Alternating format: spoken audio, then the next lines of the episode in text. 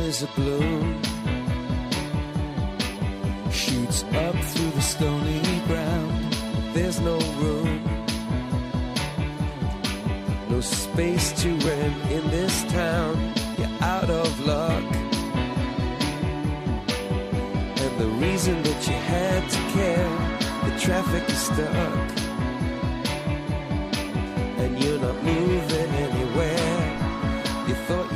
Comienza en Radio María Sexto Continente, con el obispo de San Sebastián, Monseñor José Ignacio Munilla.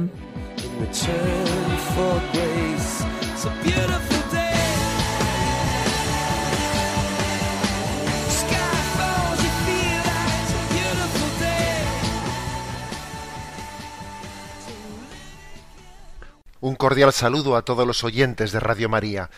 Un día más, con la gracia del Señor, nos disponemos a realizar este programa de Sexto Continente que lunes y viernes realizamos en esta radio de nuestra Madre, Radio María. Bueno, estamos a punto de terminar el tiempo de Navidad. Sabéis que el tiempo de Navidad termina con la solemnidad del bautismo del Señor en el río Jordán, que si Dios quiere celebraremos este domingo. ¿Me vais a permitir una primera palabra para dar un impulso, para dar un apoyo a la campaña eh, para obtener fondos por Radio María, la campaña de Navidad? Eh, Sabéis que Radio María suele tener a lo largo del año dos campañas especiales, la de Navidad y la del mes de mayo siendo como dos momentos claves de pues la financiación de Radio María. Bueno, pues mi palabra es la siguiente. Yo puedo decir por el testimonio de mi vida que Radio María es un milagro. Radio María es un milagro en este mundo, en este mundo en el que lo que prima es la frivolidad por un lado, la politización por otro lado, el materialismo por otro lado. Y Radio María es como una objeción a la totalidad ni materialismo, porque esta es una radio que se hace sin afán de lucro y sin publicidad. Aquí no hay publicidad y aquí los que hacemos la radio la hacemos voluntariamente, pues todos los que estamos sin micrófono eh, somos voluntarios. O sea que de ninguna concepción, digamos, de tipo economicista. Eso va a empezar. Objeción a la totalidad también en cuanto a frivolidad. Ninguna historia. O sea, fuera frivolidades. Buscamos la verdad y buscamos el bien. ¿eh? Eh, objeción a la totalidad también en lo que se refiere a la politiquería. Pues estamos en un, en un momento en la vida de España que esto es una, pues es una tensión de política y de enfrentamientos. Resulta que todos piensan lo mismo y están a matar y a dentelladas entre ellos. Fuera politiquería, ¿no? Radio María es una objeción a la totalidad. Y es como pues creer que puede haber una alternativa, ¿no? Una alternativa de, de, pensamiento y de visión de la sociedad que sea, que sea cristiana. Bueno, y eso, por eso yo digo que desde el testimonio de mi vida puedo decir que Radio María es un milagro. Y parte del milagro de Radio María, pues está en el, en el sostenimiento por parte de los, de los oyentes, en el hecho de que, de que si nosotros tuviésemos que pagar ese impuesto, ¿no? Ese impuesto a la, a la publicidad, de manera que no, eso nos iba a quitar la libertad de, de expresarnos conforme a la inspiración del Señor y conforme a los criterios evangélicos, porque ya nos debemos ya a unos índices de audiencia. Ya tenemos que decir en cada momento lo que tiene que ser dicho para poder tener determinada publicidad.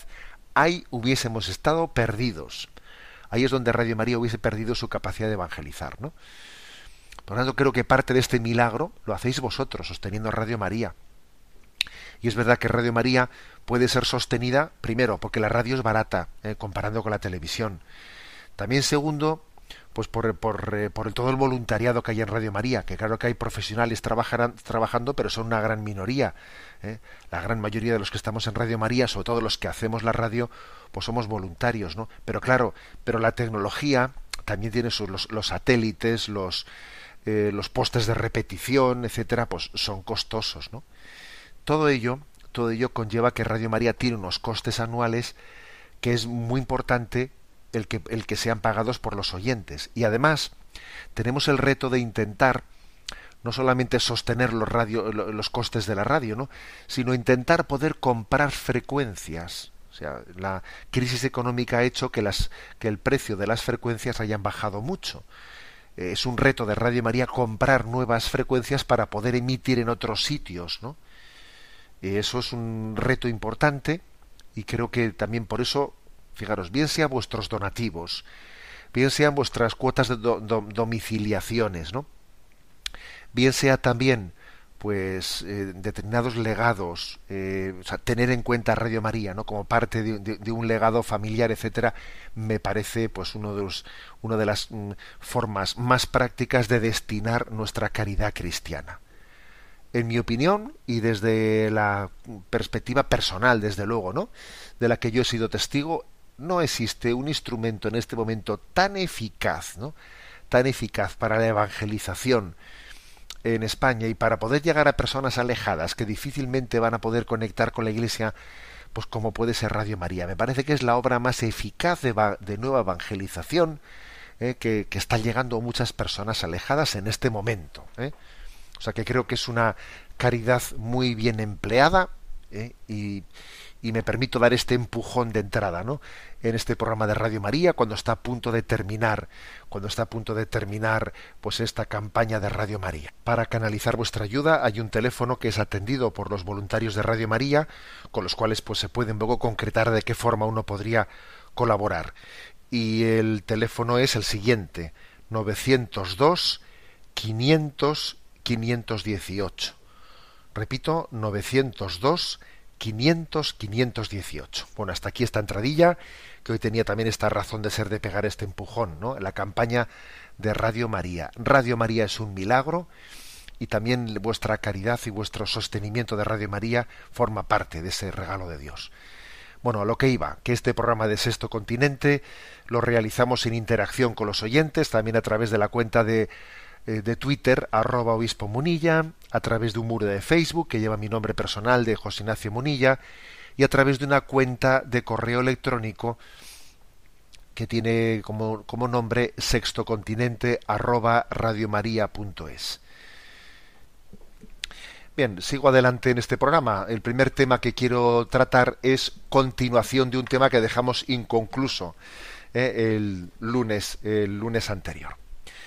Eh, me refiero que, que abordábamos en este, en ese programa, abordábamos el hecho de que el Santo Padre había, eh, había predicado el retiro de Navidad a la curia, a la curia vaticana. Y así como el año anterior, en, la, en el retiro del año 2014, habló de 15 enfermedades sobre la curia, en, este, en estas Navidades, eh, en esta predicación perteneciente a, a diciembre del 2015, ha dado otro retiro a la curia con el título de Doce parejas de virtudes, ¿eh? doce parejas de virtudes, pues que él eh, encomienda especialmente a todos los que trabajan, ¿no? Pues en la curia vaticana para que las desarrollen y para así poder ser buenos evangelizadores, pero el Santo Padre ha, ha, insistido en que tenemos que aplicarnos estas doce parejas de virtudes o doce binomios, ¿no?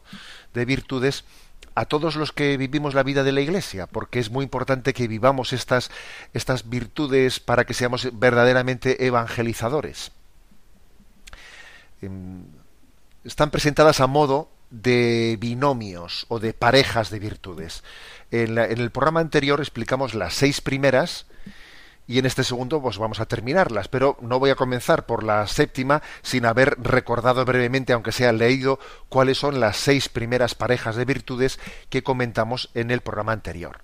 Fueron misionaridad y pastoralidad, primera, segunda, idoneidad y sagacidad, tercera, espiritualidad y humanidad, cuarta, ejemplaridad y fidelidad, quinta, racionalidad y amabilidad, sexta, inocuidad y determinación. Eh, decíamos que es como paciencia y determinación. Bueno, hasta aquí había llegado eh, nuestra, eh, nuestra explicación, nuestra explicitación de qué virtudes recomienda el Santo Padre, pues para que los que queremos servirle, pues en cualquier tipo de apostolado, porque es que estas virtudes se pueden aplicar a cualquier tipo de apostolado, para que las realicemos auténtica y verdaderamente. Bien, el, continúa a partir de aquí, ¿no? A partir del séptimo, eh, el séptimo binomio o pareja de virtudes. Dice el Santo Padre, caridad y verdad, ¿eh? caridad y verdad. eh, la caridad y la verdad son como la cara y la cruz de la vida en Cristo. El encuentro entre ambas, entre caridad y verdad, es la misericordia. Es la misericordia. Si existe caridad sin verdad, eso no es misericordia. Si existe verdad sin caridad, eso tampoco es misericordia. La misericordia es cuando se encuentran la caridad y la verdad, y las dos van conjugadas. Lo que Dios ha unido, que no lo separe el hombre. ¿eh? Bueno, por lo tanto, dice Santo Padre, el que, el que quiere hacer apostolado tiene que vivir la caridad y la verdad. ¿En qué se traduce esto? ¿En qué se traduce?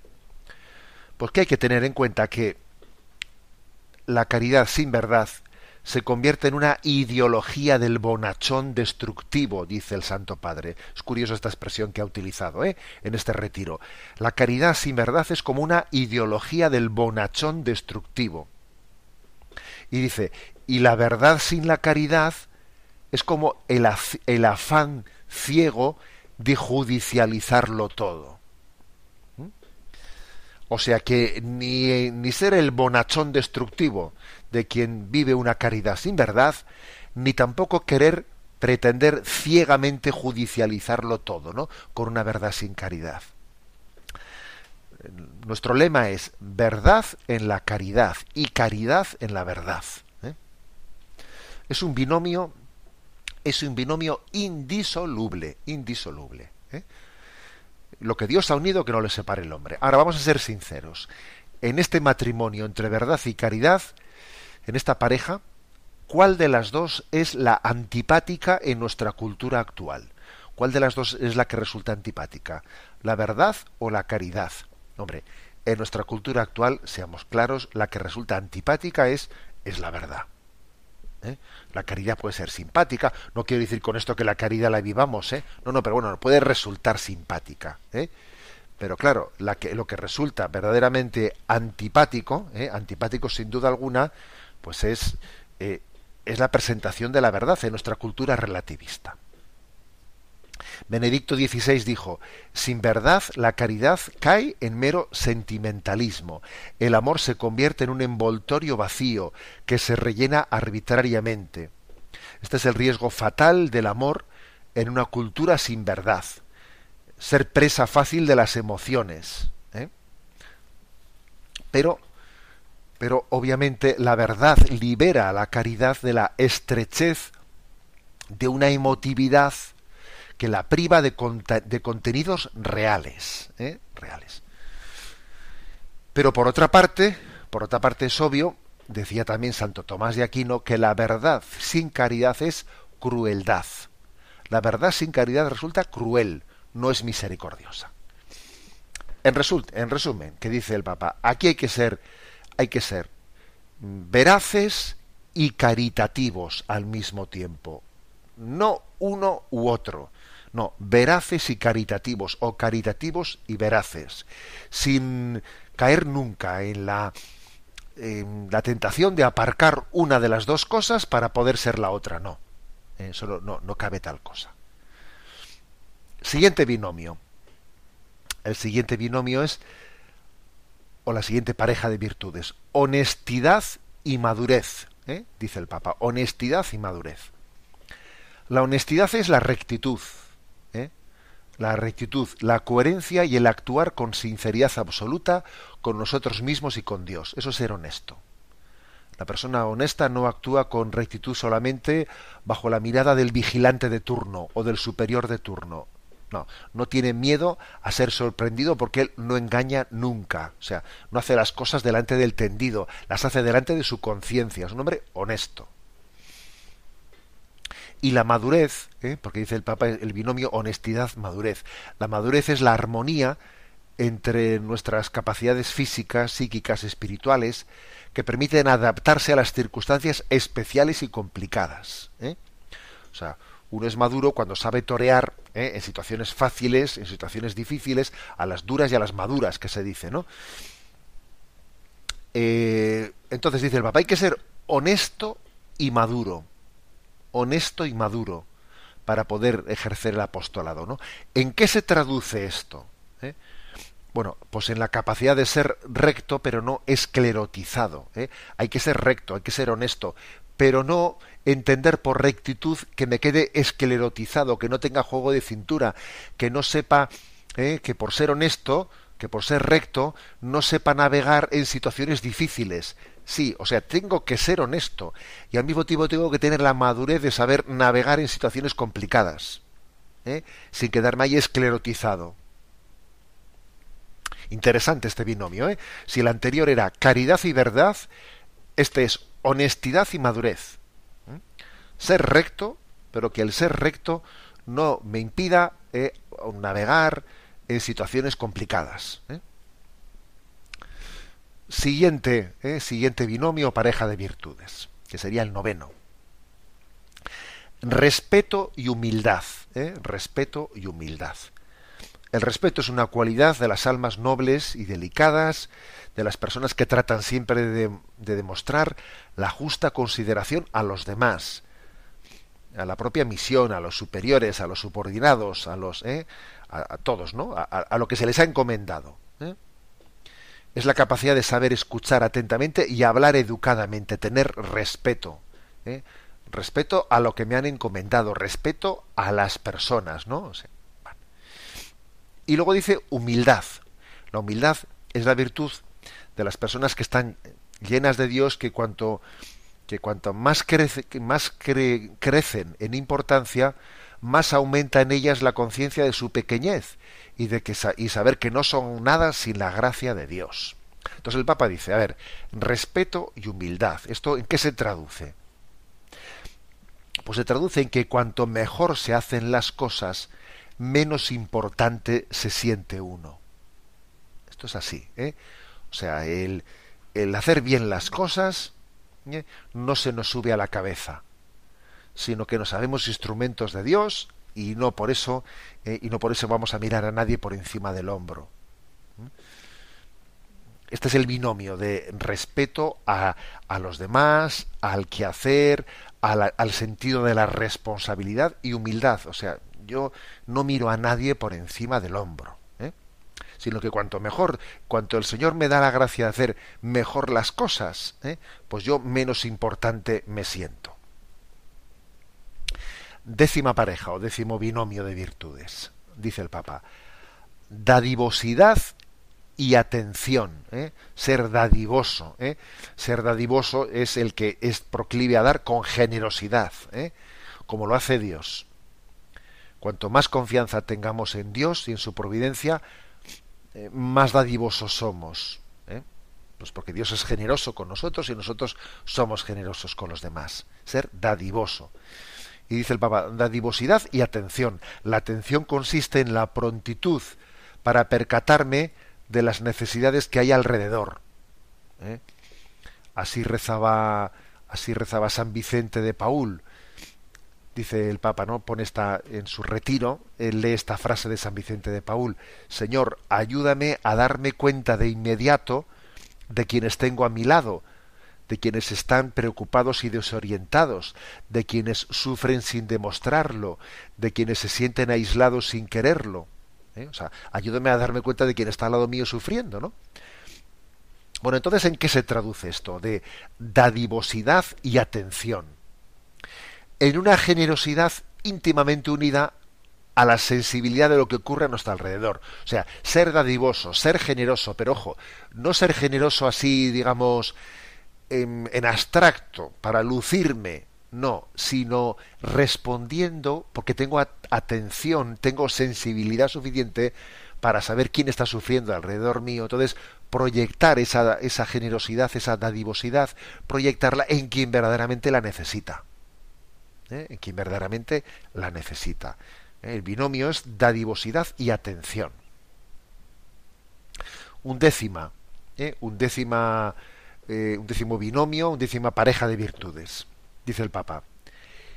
Impavidez y prontitud.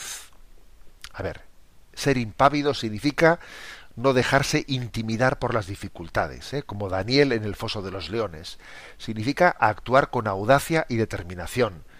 Significa ser capaz de, dar el primer paso sin titubeos. Bueno. Dice el Papa, impavidez y su pareja de virtudes, prontitud, prontitud. Consiste en saber actuar sin apegarse a las efímeras cosas materiales ni ambición ninguna. Eh, como dice el Salmo, aunque crezcan vuestras riquezas, no les deis el corazón. ¿eh? O sea, actuar sin apegarme a las cosas. ¿En qué se traduce este binomio? Impavidez y prontitud. ¿eh? Pues que, como decía San Agustín, de dos maneras persigue el mundo a los seguidores de Cristo. Los atemoriza para doblegarlos, ojo, y por lo tanto tenemos que ser impávidos, o los halaga para seducirlos, y tenemos que ser prontos.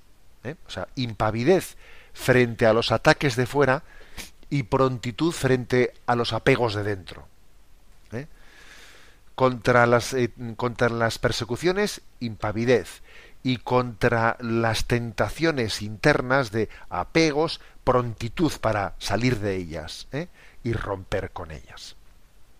O sea, el Papa dice impavidez y prontitud. Duodécima eh, pareja de virtudes o binomio de virtudes y último, ¿no? De los que el Papa predicó en este retiro suyo.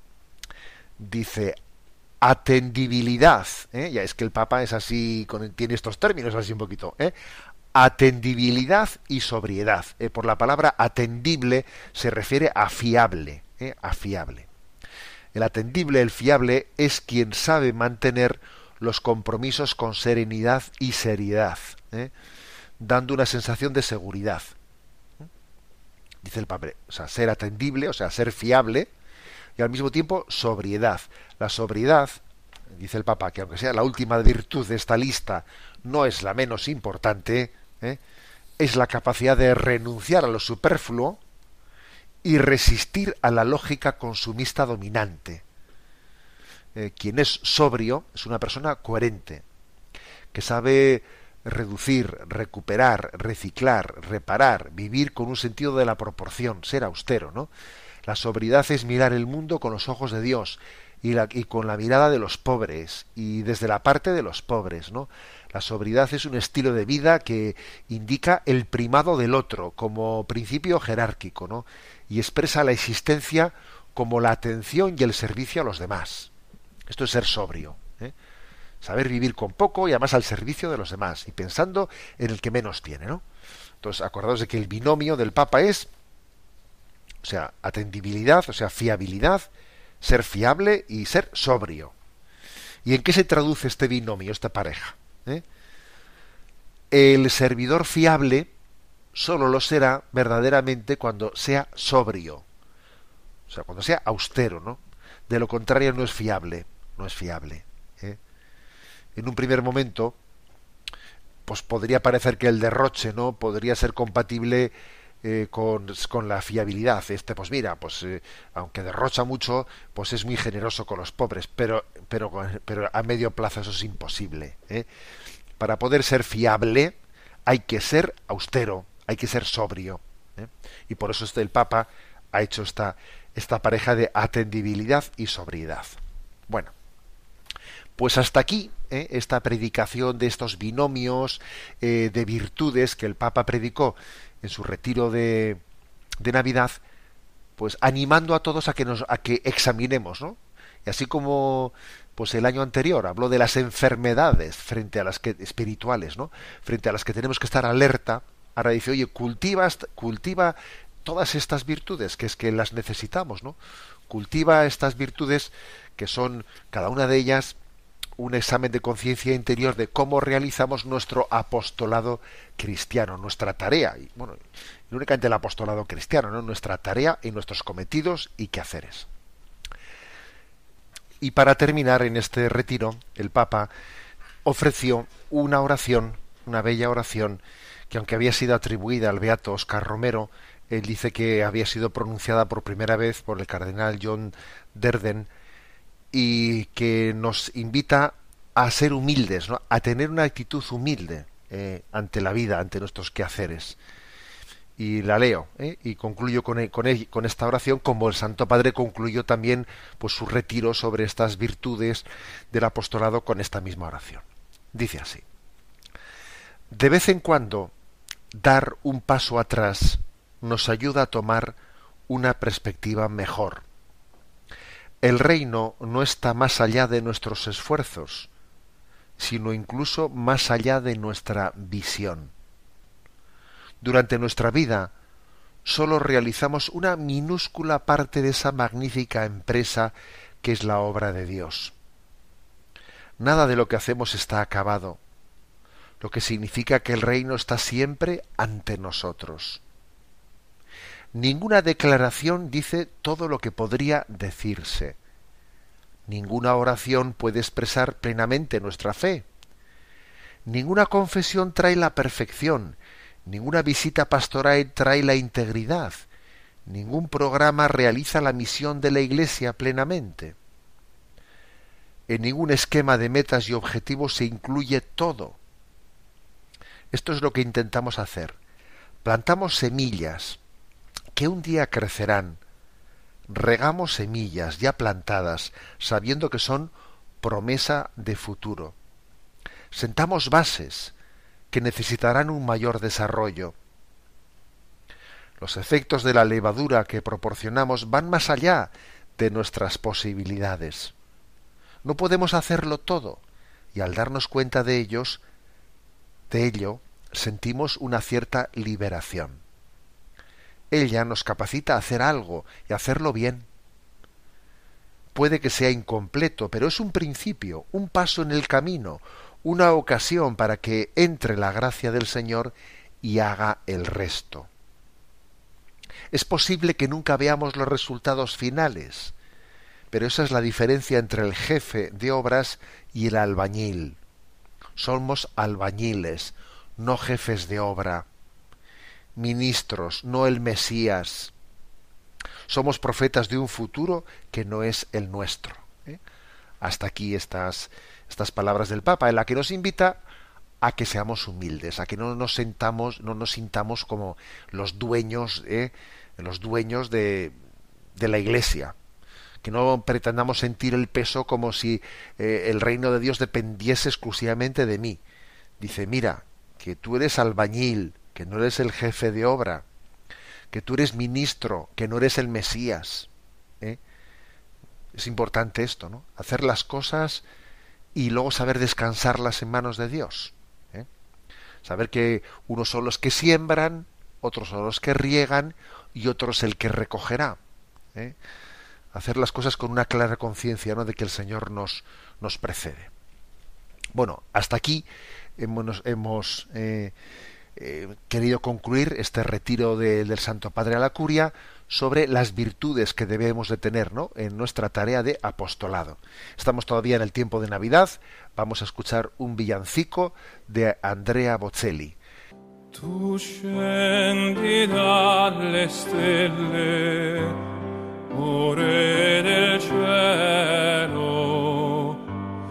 e vieni in una grotta al freddo al gelo, e vieni in una grotta al freddo al gelo. Oh bambino mio divino, io ti vedo qui a tremar.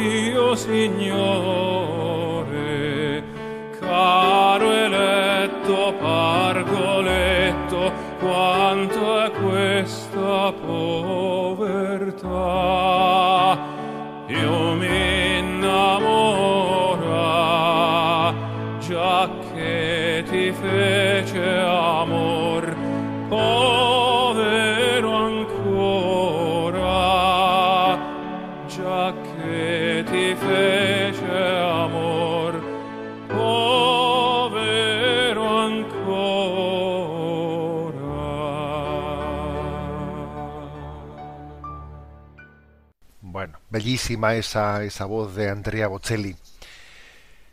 Quisiera abordar, como segundo tema de este programa de Sexto Continente, eh, el hecho de que ayer era 7 de enero y se celebraba el primer aniversario de aquellos famosos atentados en París contra la revista satírica Charlie Hebdo.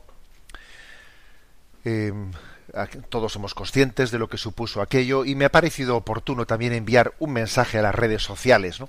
un mensaje a las redes sociales eh, con este motivo. El mensaje que envié ayer pues fue el siguiente, ¿no? No dejo de mostrar mi solidaridad con Charlie Hebdo a pesar de su falta de respeto hacia el cristianismo. Y quisiera hablar un poco, un poco de ello. Bueno, me voy a también a servir para este comentario que voy a hacer de, un artículo publicado por Nicolás de Cárdenas en el día de ayer en la revista, en, el periódico digital eh, actual.com.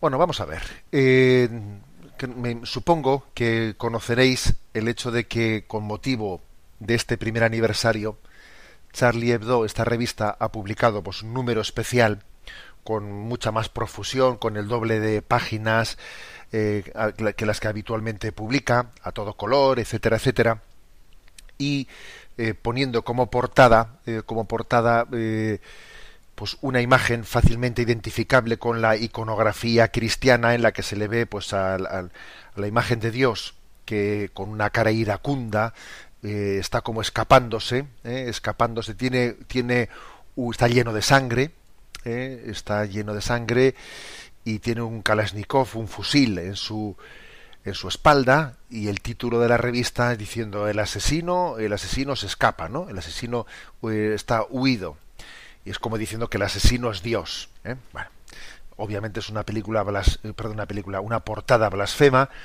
y el observatorio romano en días anteriores ha hecho ese comentario desde la Santa Sede diciendo que lamentan muchísimo esta eh, portada nuevamente blasfema ¿no? de Charlie Hebdo con motivo de este primer aniversario. Bueno, claro, uno hubiese pensado, bueno, pues ha pasado un año de aquel atentado y qué tipo de reacción es la que ha tenido, ¿no? La que ha tenido esta revista Charlie Hebdo. Eh, recordaréis que después de aquel atentado, el número siguiente que logró sacar esa revista fue un número en el que aparecía Mahoma de nuevo en la portada y Mahoma decía, yo, soy Charlie, yo soy Charlie. Y bueno, y siguió sacando algún tipo de números, volviendo de nuevo a sacar a, a Mahoma, etcétera, hasta que finalmente en julio, aquel atentado fue en enero, en julio, el director eh, de la revista que había, que había sobrevivido a aquellos atentados, el director de la revista anunció que habían tomado la decisión de no sacar ya más caricaturas de nuevo sobre Mahoma, ¿eh? de no volver a, caricaturizar a Mahoma.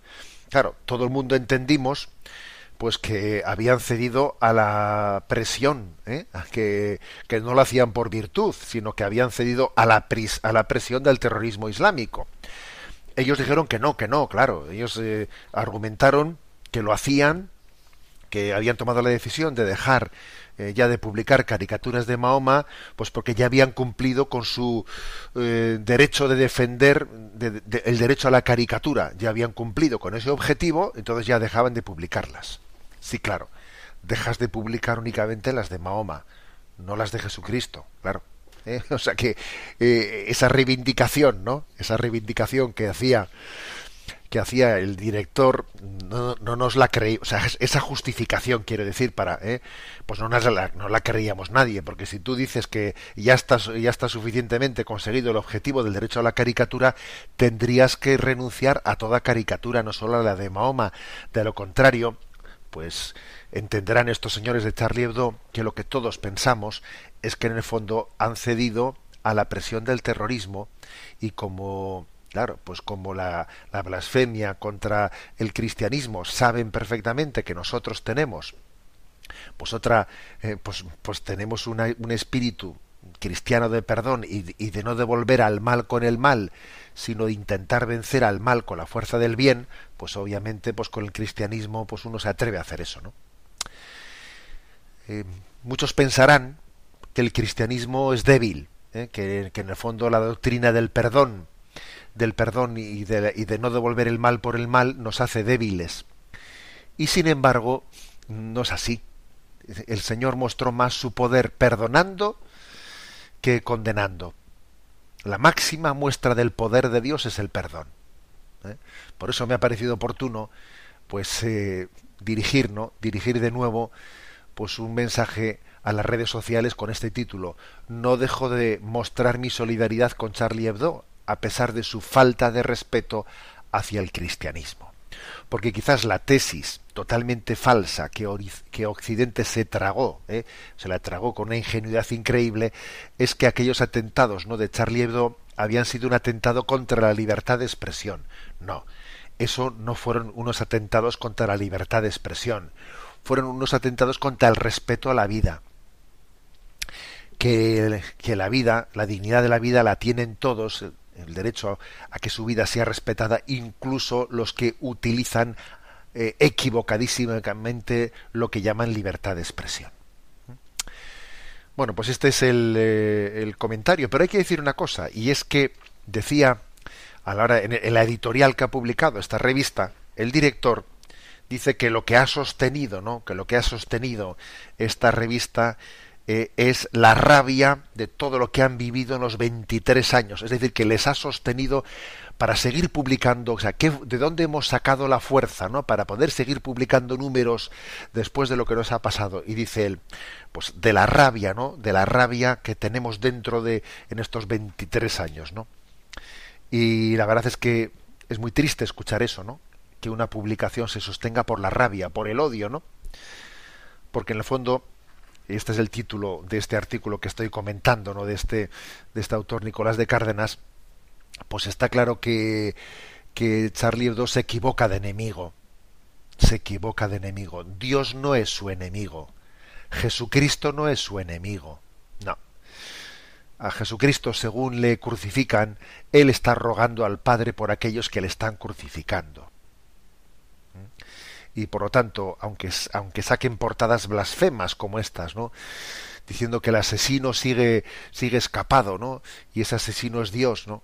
aunque, aunque se diga de Dios tal cosa, él vuelve a repetir, Padre, perdónalos porque no saben lo que hacen. Y él está, está queriendo perdonar los pecados de aquel que está clavando la cruz en su, el clavo en sus pies. Esta es, esta es la realidad, ¿eh? y esta es la realidad también de un occidente que, que no tiene que no tiene la misma vara de medir para todas las situaciones, no tiene la misma vara de medir en absoluto, ¿no? Y que sigue siendo verdaderamente insensible al destino de los cristianos en aquellos lugares de Oriente en los que el pues llamado Estado Islámico está está persiguiendo, está matando, está decapitando. Esta misma semana eh, han aparecido tres nuevos vídeos de decapitaciones por parte del, del llamado Estado Islámico, eh, vídeos terribles y Occidente, la verdad es que no tiene la misma reacción cuando los atacados son los cristianos o cuando los atacados están en otros lugares distantes y lejanos a nosotros. No tiene la misma reacción. Y bien, pues mm, hasta aquí este comentario y concluyo diciendo lo que he dicho al principio, pues que, que, aun, siendo consciente de todo esto, pues, pues, pues los, los, cristianos en un día como el de ayer, pues nos pareció oportuno pues hacer este comentario en las redes sociales que dice no dejo de mostrar mi solidaridad con Charlie Hebdo en el primer aniversario de su atentado, a pesar de su falta de respeto hacia el cristianismo Las cosas son, las sabemos diferenciar. Nosotros no diremos je soy Charlie, yo soy Charlie. No, yo no soy Charlie. Pero eso no quita que yo tenga la capacidad de mostrar mi solidaridad con ellos, a pesar de su falta de respeto, a pesar de sus blasfemias. ¿eh? Y es más, vamos a rezar por ellos y pedimos al Señor que les dé la gracia también de, de la salvación a quienes fallecieron en aquel en aquel atentado y pedimos por el consuelo, el consuelo de las familias y pedimos para que eh, nunca las religiones sean utilizadas no al servicio al servicio del odio. Bien, estamos en Navidad, pero nos queda poquito tiempo de Navidad. Aquí hay que aprovechar y con los villancicos, porque en poco tiempo ya termina este tiempo. Vamos a escuchar eh, Navidad de Cristo de Adrián Bermúdez.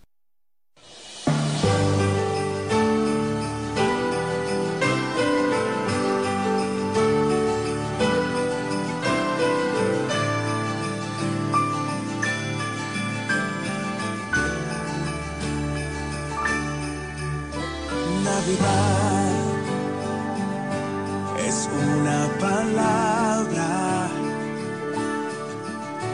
que anuncia el nacimiento de un niño, que esperanza al pobre ha traído, eso es Navidad. Navidad no es solo palabras debes darle el verdadero sentido. Tiene nombre y es Jesucristo, eso es Navidad.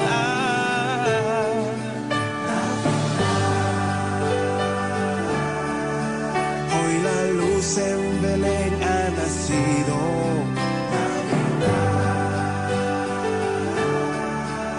Emmanuel salvación ha traído. Navidad es un tiempo divino donde comparten el pobre y el rico, se reconcilian hermanos y amigos, eso es Navidad.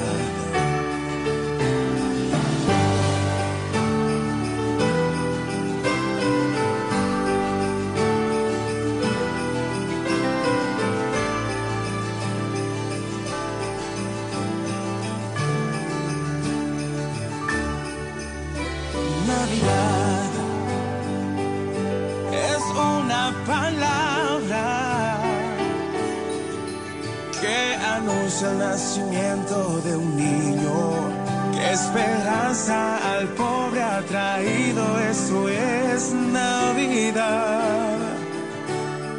Navidad no es solo palabras. Debes darle el verdadero sentido. Tiene nombre y es Jesucristo. Eso es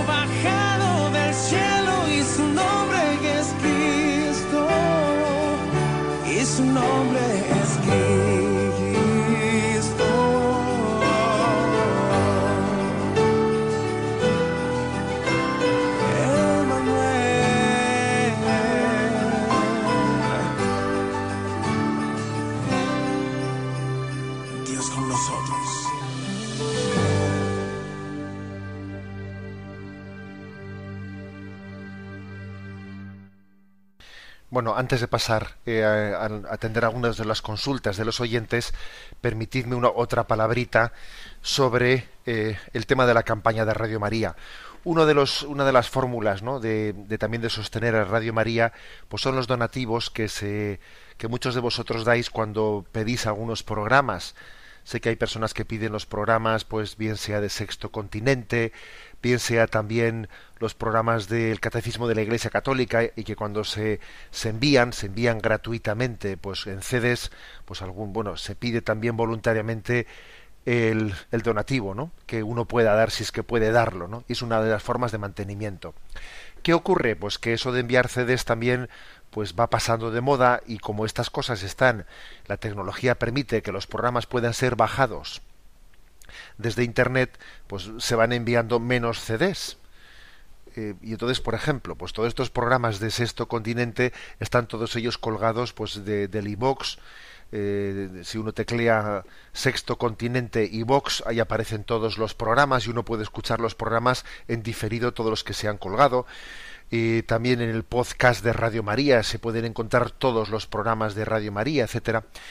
Pero, claro, es verdad que esto pues podría un poco dificultar pues la, esa fórmula de petición de un donativo pero yo creo que, que no lo dificulta para aquellos que, que tienen ese espíritu de, de, querer ayudar somos conscientes de que la tecnología permite hacer las cosas con absoluta inmediatez y gratuidad y tenemos que ser nosotros los que nos demos cuenta de que Radio María tenemos que ir adquiriendo una cultura de corresponsabilidad en su sostenimiento ¿eh? por eso y, no doy más la lata. ¿eh? Me quedo en ello y deciros que mucho ánimo con la campaña de Radio María y que tenemos que ser todos corresponsables de, de esta gran, de este gran milagro, ¿eh?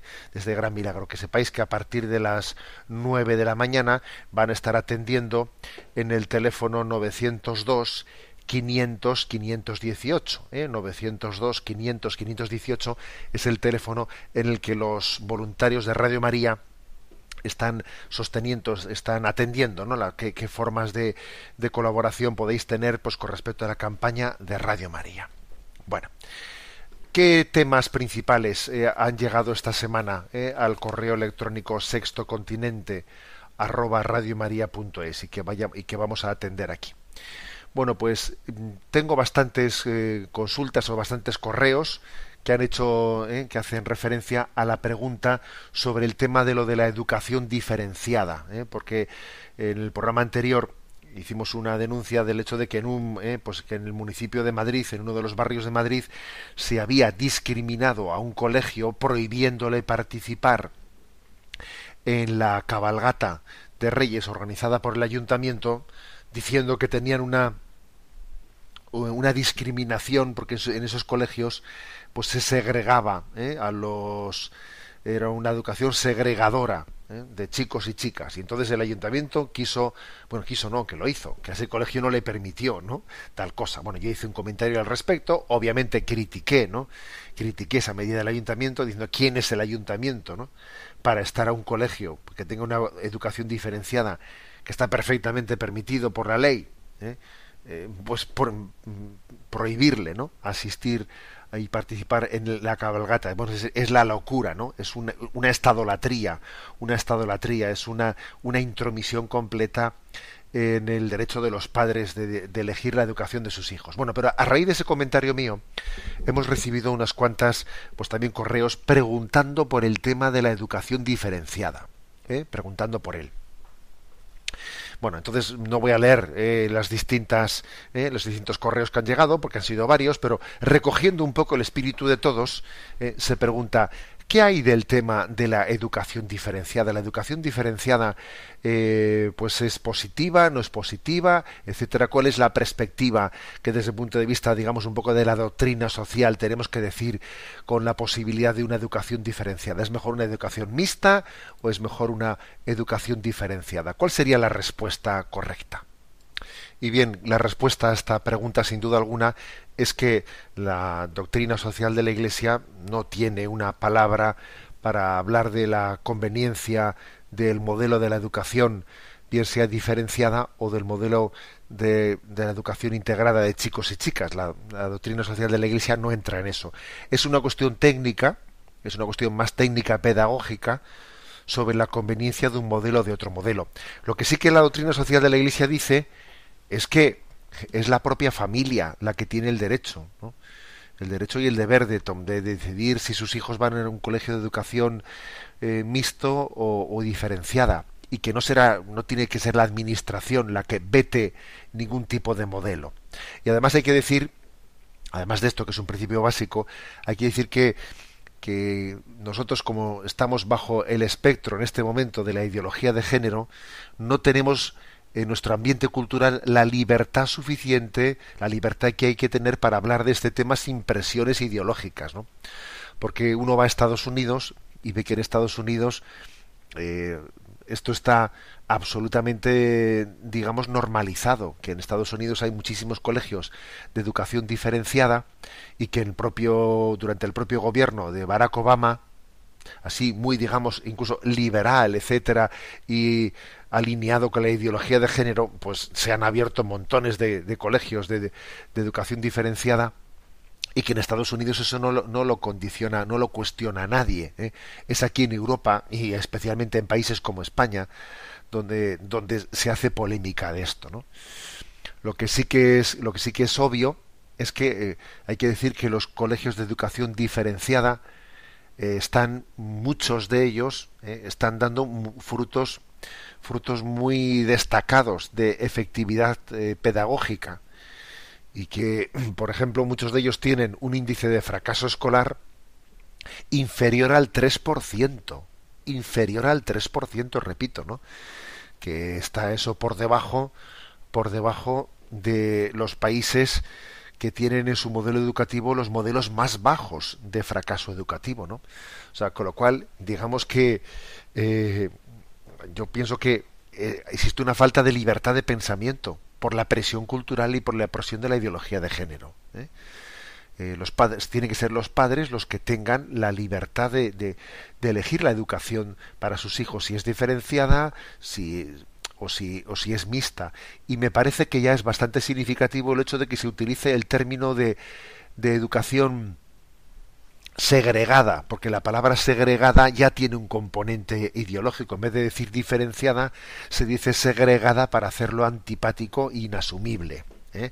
Que aquí el lenguaje, el lenguaje que se utiliza, pues no es inocuo. ¿Eh? no es inocuo, sino que es un, un lenguaje que ya va envenenado. ¿eh? Es un, por lo tanto, el tema de la conveniencia de un modelo de educación diferenciada o modelo de educación mixta es un tema técnico-pedagógico en el que la doctrina social de la Iglesia pues no va a entrar. La siguiente consulta es de Mariano de Zaragoza, el cual nos pregunta por el mensaje enviado a las redes sociales en la noche de Reyes. ¿eh? En efecto, el día 5 de enero enviamos un mensaje en las redes sociales que tenía el siguiente texto. Los regalos se vuelven deudas cuando no se dan y reciben de corazón. ¿eh? Pide Mariano de Zaragoza una, una palabra de explicación o de, o de ampliación ¿no? de este mensaje enviado a las redes sociales. Bueno, eso de que los regalos se vuelven deudas eh, cuando no se dan y reciben de corazón, yo creo que la propia experiencia humana nos lo dice. ¿eh? Para empezar, el Evangelio lo que dice es, el Evangelio dice que no debemos de, de mostrarnos generosos con aquellos que pueden devolvernos de una manera diferente que con aquellos que no pueden devolvernos. Claro, si alguien tiene un tipo de generosidad diferente, con quien va a tener eh, contraprestación que con quien no va a tener contraprestación, pues hombre, es que obviamente esa generosidad mm, tiene unos motivos ocultos, tiene unos motivos inconfesables que están ahí detrás, obviamente, porque tu generosidad no es la misma con quien sabes que va a tener un retorno que con quien sabes que no va a tenerla. ¿eh? Eh, siendo eso así, si eso es así, resulta que los regalos que, que, estás eh, recibiendo se convierte, o que estás dando se convierten en deudas. Alguien te debe a ti o tú le debes a alguien porque, porque ha sido hecho bajo una, una categoría del do ut des, ¿no? Te doy para que me des. ¿eh? Eso corrompe totalmente el sentido del regalo, ¿eh? lo corrompe totalmente.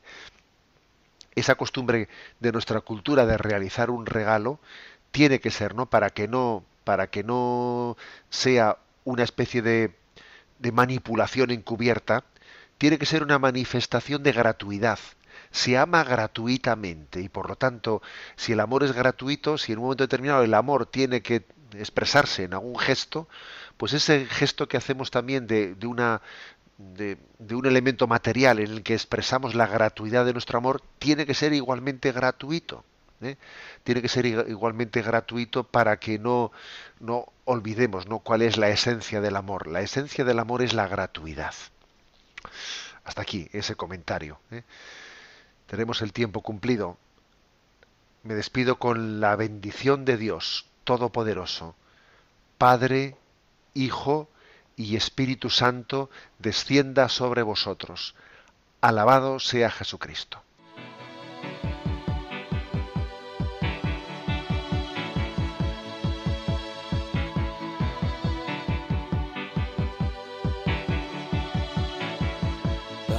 Is a bloom shoots up through the stony ground. There's no room no space to rent in this town. You're out of luck. And the reason that you had to care the traffic is stuck